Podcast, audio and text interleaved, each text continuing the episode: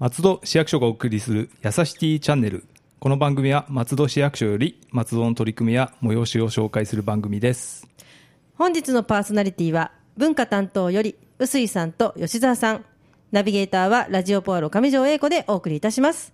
よろしくお願いいたします。よろしくお願いします。はいさて、えーパラダイスエアで、えー海外アーティスト長期滞在事業ということでね、はい。来られていたバスコ村尾さんの作品がはい。発表されていましたね。はい、はい。えー場所はですね松戸駅西口のデッキはい。と伊勢丹通り、はい。当初はあの伊勢丹前の広場でやる予定だったんですけど、はい。伊勢丹通りに変更になりまして、はい。えー最終的にはですねあの上りっていう形で、はい。えー作品を発表したんですけども。そうですね。え最初ね。展示の方はえもう展示は終わってしまったんですけども、あの現物はですね文化ホールの方に原画が原画が残ってますので、はい。ええそちら見れますけども、はい。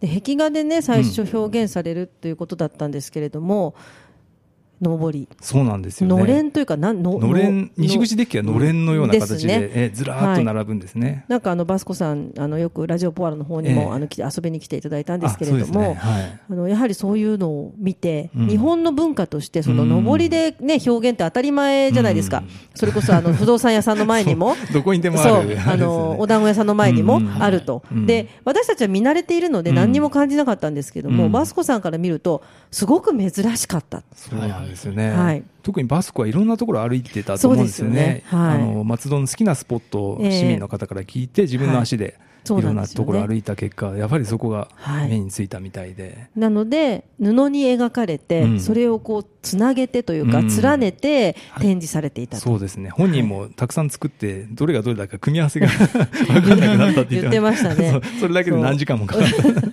そう、なんかね、あの、西口降りるとうん、ぶわーっとね、あのその布がですね、下がってて、ねえ。何々とうん。いう感じで見てらっしゃる方もたくさんいらっしゃった。んですよね。あれをくぐって、ねはい。デッキをそうな抜けていくっていう、はい。面白い。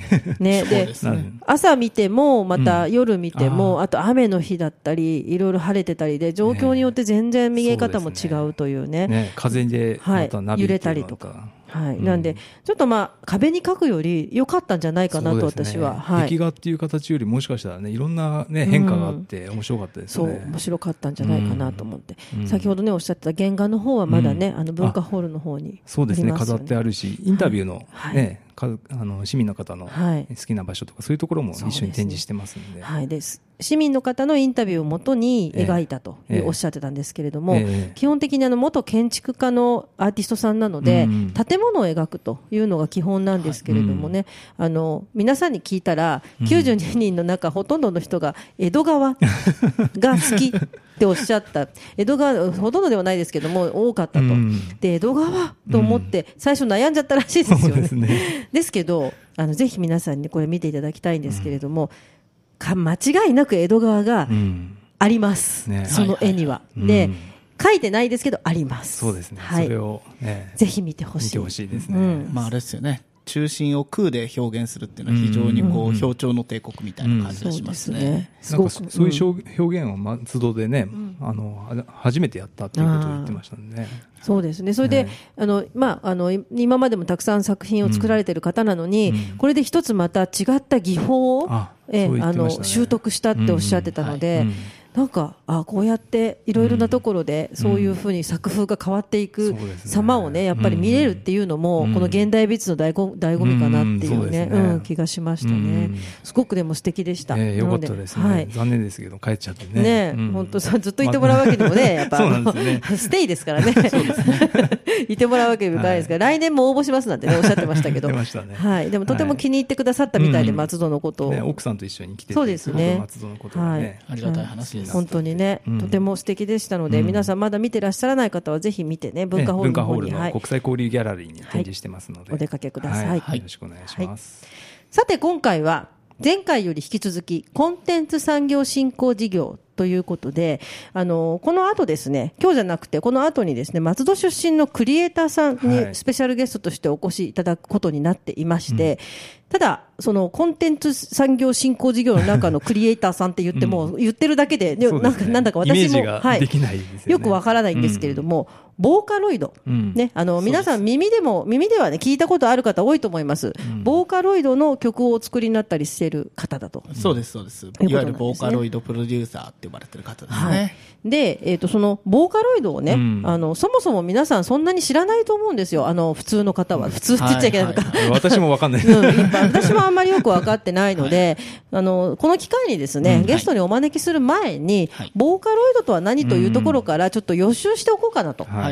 思っておりますので、はい。今日のあのゲストは、まあ、あの言ってみれば吉澤さんということで、専門家が。専門家。ぜひよろしくお願いいたします。はい。そもそもそもそもそのボーカロイドっていうのは何でしょう、うん。ボーカロイドっていうのはヤマハの技術なんですけれども、はい。要するにいわゆるソフトウェアシンセサイザー、ソフトシンセと言われるようなコンピューターソフトです。はい。えーどういうソフトかというと、要するに、えー歌詞と楽譜を入れれば、はい。人間の声で歌ってくれるソフト。はい。えー通常シンセサイザーって例えばチェロの音だとか、はいはいトランペットの音だとか、ええええそういったものを、おまあ、再現するような感じでやりますけども、はいボーカロイドの場合は人間の声を再現するシンセサイザーであるとはい。いうふそううに言えます。なんですね。はいで、あくまでもそれはやはりコンピューターの中にあるソフトというものなんですよね。はい。で私のその音を作るというので、あのやっぱりそのコンピューター系に触れたっていうか、いうのは、 MIDI ですとか、あとはあの携帯のね、昔、ガラケーで着信音を作ったりとかはい。はい。は、い。着メロとか、い。ああいうところが、あのそういう何か機械で音を作るっていうイメージの、私の中ではスタートなんですけれども、はい。今またそのボーカロイドだと、その要は初音ミクちゃんみたいな、はいアイドルみたいな子がいるわけじゃないですか。はいはいはいで、ソフトですよね、はいソフトなのに、なんであの人がいるのっていう、その基本的な疑問があるんですね。その関係性みたいなね。関係性はい。一言で言ってしまえばマーケティングという話にはなってしまうんですけれども、まあ、要するにそのパッケージ、人間の声を出して歌うソフトですから、そこに何もつけないで売るよりは、はいキャラクターをつけるなり、えーするなりした方がいいだろうというのがやはりあったようです。えーというのも、えーその初音ミクを売り出した会社、まあ、技術はヤマハの技術なんですけれども、はい。えーヤマハの技術を使って別の会社が初音ミクとか作って売ってるんですね。はい。えーその会社、北海道にあるクリプトンフューチャーメディアさんという会社なんですけれども、はい。えーその会社さんはですね、えー初音ミクを出す前に、えー KAITO ですとか、 MEIKO ですとか、はい。えーそういったですね、えーちょっと、ちょっとしたキャラクターをつけたようなものを、お売った、あの、売ってたんですね、はい。そのボーカロイドで。ええええ。そしたらそれがですね、新設、その、ソフトウェアシンセサイザーってそんな大量に売れるソフトではないんですけれども、はい。えーやたらと売れまくってですね、うん。じゃあこういう路線はいいだろうっていうことで、はい。えーそれまでまあ歌手さんの声を元に作っていたものをはい。声優さんの声で作って、うん。で、まあちょっと、あの、しっかり描かれたキャラクターの絵をつけて、うん。で、あの、キャラクターにな名前だったりとか、はい。あとはそのプロフィールみたいなものをつけた上で、はい。えー販売するようにしたと。そしたら大変爆発的に、その技術的な高度差も相まってですね、うん。えー最初出た時は本当にこれは人間が歌ってんじゃないのかっていうように思えるぐらいすごい衝撃が受けたんですね。なるほどね。じゃあ、ソフトについたキャラクターみたいな感じですか？そうですね。はい。クリエイティビティの、さっきいいことおっしゃってました。はい。何でしたっけ？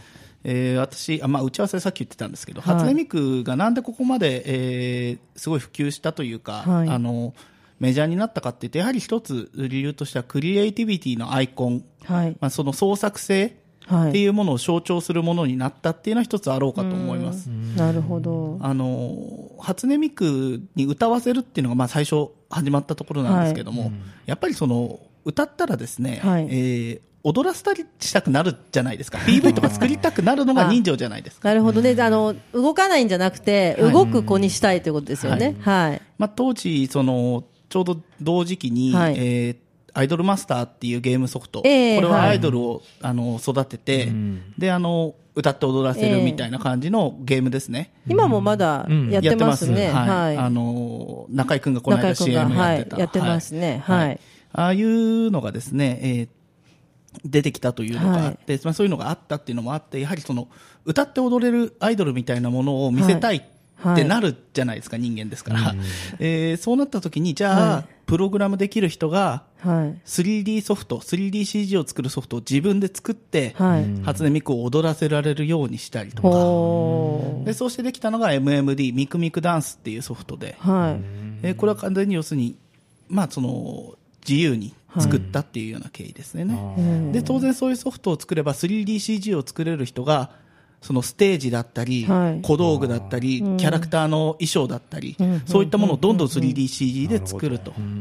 でそれ作ったものを結構あの YouTube にアップしたりとかしてみらそれが私たちが見ているあの初音ミクちゃんの踊りだったりするそういうこわけですかとですね。なるほどね。それコンサートとかもなんかやってますそうよね。コンそうコンサートってもう完全に頭の中よくわかんないんですけど、そう。コンサートってっていう、ね。コンサート観客もはいて。えー 3DCG、まあ、MMD ではないんですけれども、3DCG で作られたキャラクターを半透明のスクリーンにはい。後ろからプロジェクターで照射することによって、えーやっています、まあ、あのステージで本物のステージでやるものは非常に高級なやつを使うんですけれども、簡易的なものであればあの農業用のポリエチレンシートとかでも似たようなことはできます、あるいはあの網戸でも。なるほどね。じゃあ、まあ、そのキャラクター、はずでみくちゃんをいろいろと、その人それぞれがいじって、はい。いじってって言ったらあれですけども、まあ作って、ことができるんですかね。ことができちゃう。二次利用とか。二次利用とか、そあの、ー。で、クリプトンフューチャーメディアさんも、要するにソフトウェアシンセサイザーとか、音の素材を作る会社さん、要するにクリエイターさんのための道具を作る会社ですから、はい。そのクリエイターさんが作りたいっていう、その、なんて言ったら欲望みたいなものに対してですね、えっと、非常に寛容な姿勢で、じゃあ作っていいよ、好きにやっていいよっていうような、ある程度、えーラインを決めて作っていいよというような仕組みを作ったのが、えーあったりするわけですね。はいそれはあの、ピアプロキャラクターライセンスという形でライセンス、法的なライセンスとしてライセンスしますよみたいな仕組みを作ったりとか。ではもうそのクリエイターさんがお仕事としてはい成り立っているっていうことなんですね。そうですね、あのーやっぱり商業利用するには、やはり利用料とかも若干かかってくるんですけれども、まあ、にしてもその、基本的にはクリエイターさんが自由になるべくできるようにというような形でやっていると。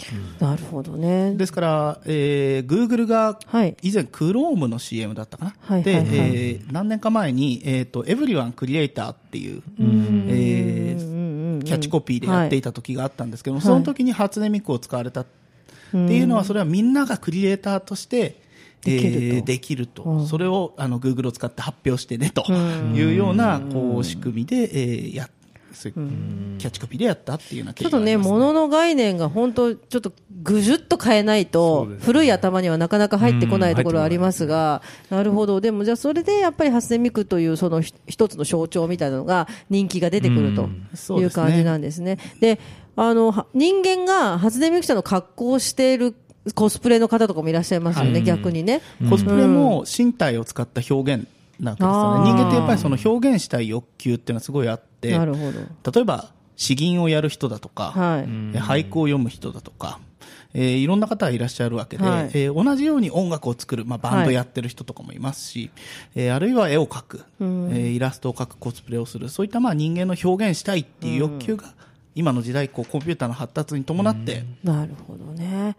じゃあ今度ゲストに来てくださる方は、その作品を作ってるクリエイターさん。そうなんですね。そうですあ、なんか分かりました。あ、もうこれ聞いとかないと、あの、きっと失礼なことを言っていたんじゃないかなと思いながら、はい、あ、勉強になりました。吉田さんありがとうございます。松戸市出身なんですよね。そうです、はい松尾出身のクリエイターさんです。うんそうなんですね。えっと、お名前はいいですか？出しちゃって。えーボーカリオドピーさんという方をお呼びします。ボーカリオドピーさんですね。えー通称オドピーですはいオドピーさん。はい。楽しみです。楽しみですねはい。うんまあ、コスプレということで、えっと、お知らせが、はい、あの、はいあるということなんですが、はい、どうぞどうぞ。あの流山鉄道、流鉄ですね、100周年事業っていう形で、はい。ええ、あのやってる取り組みになるんですけども、はい。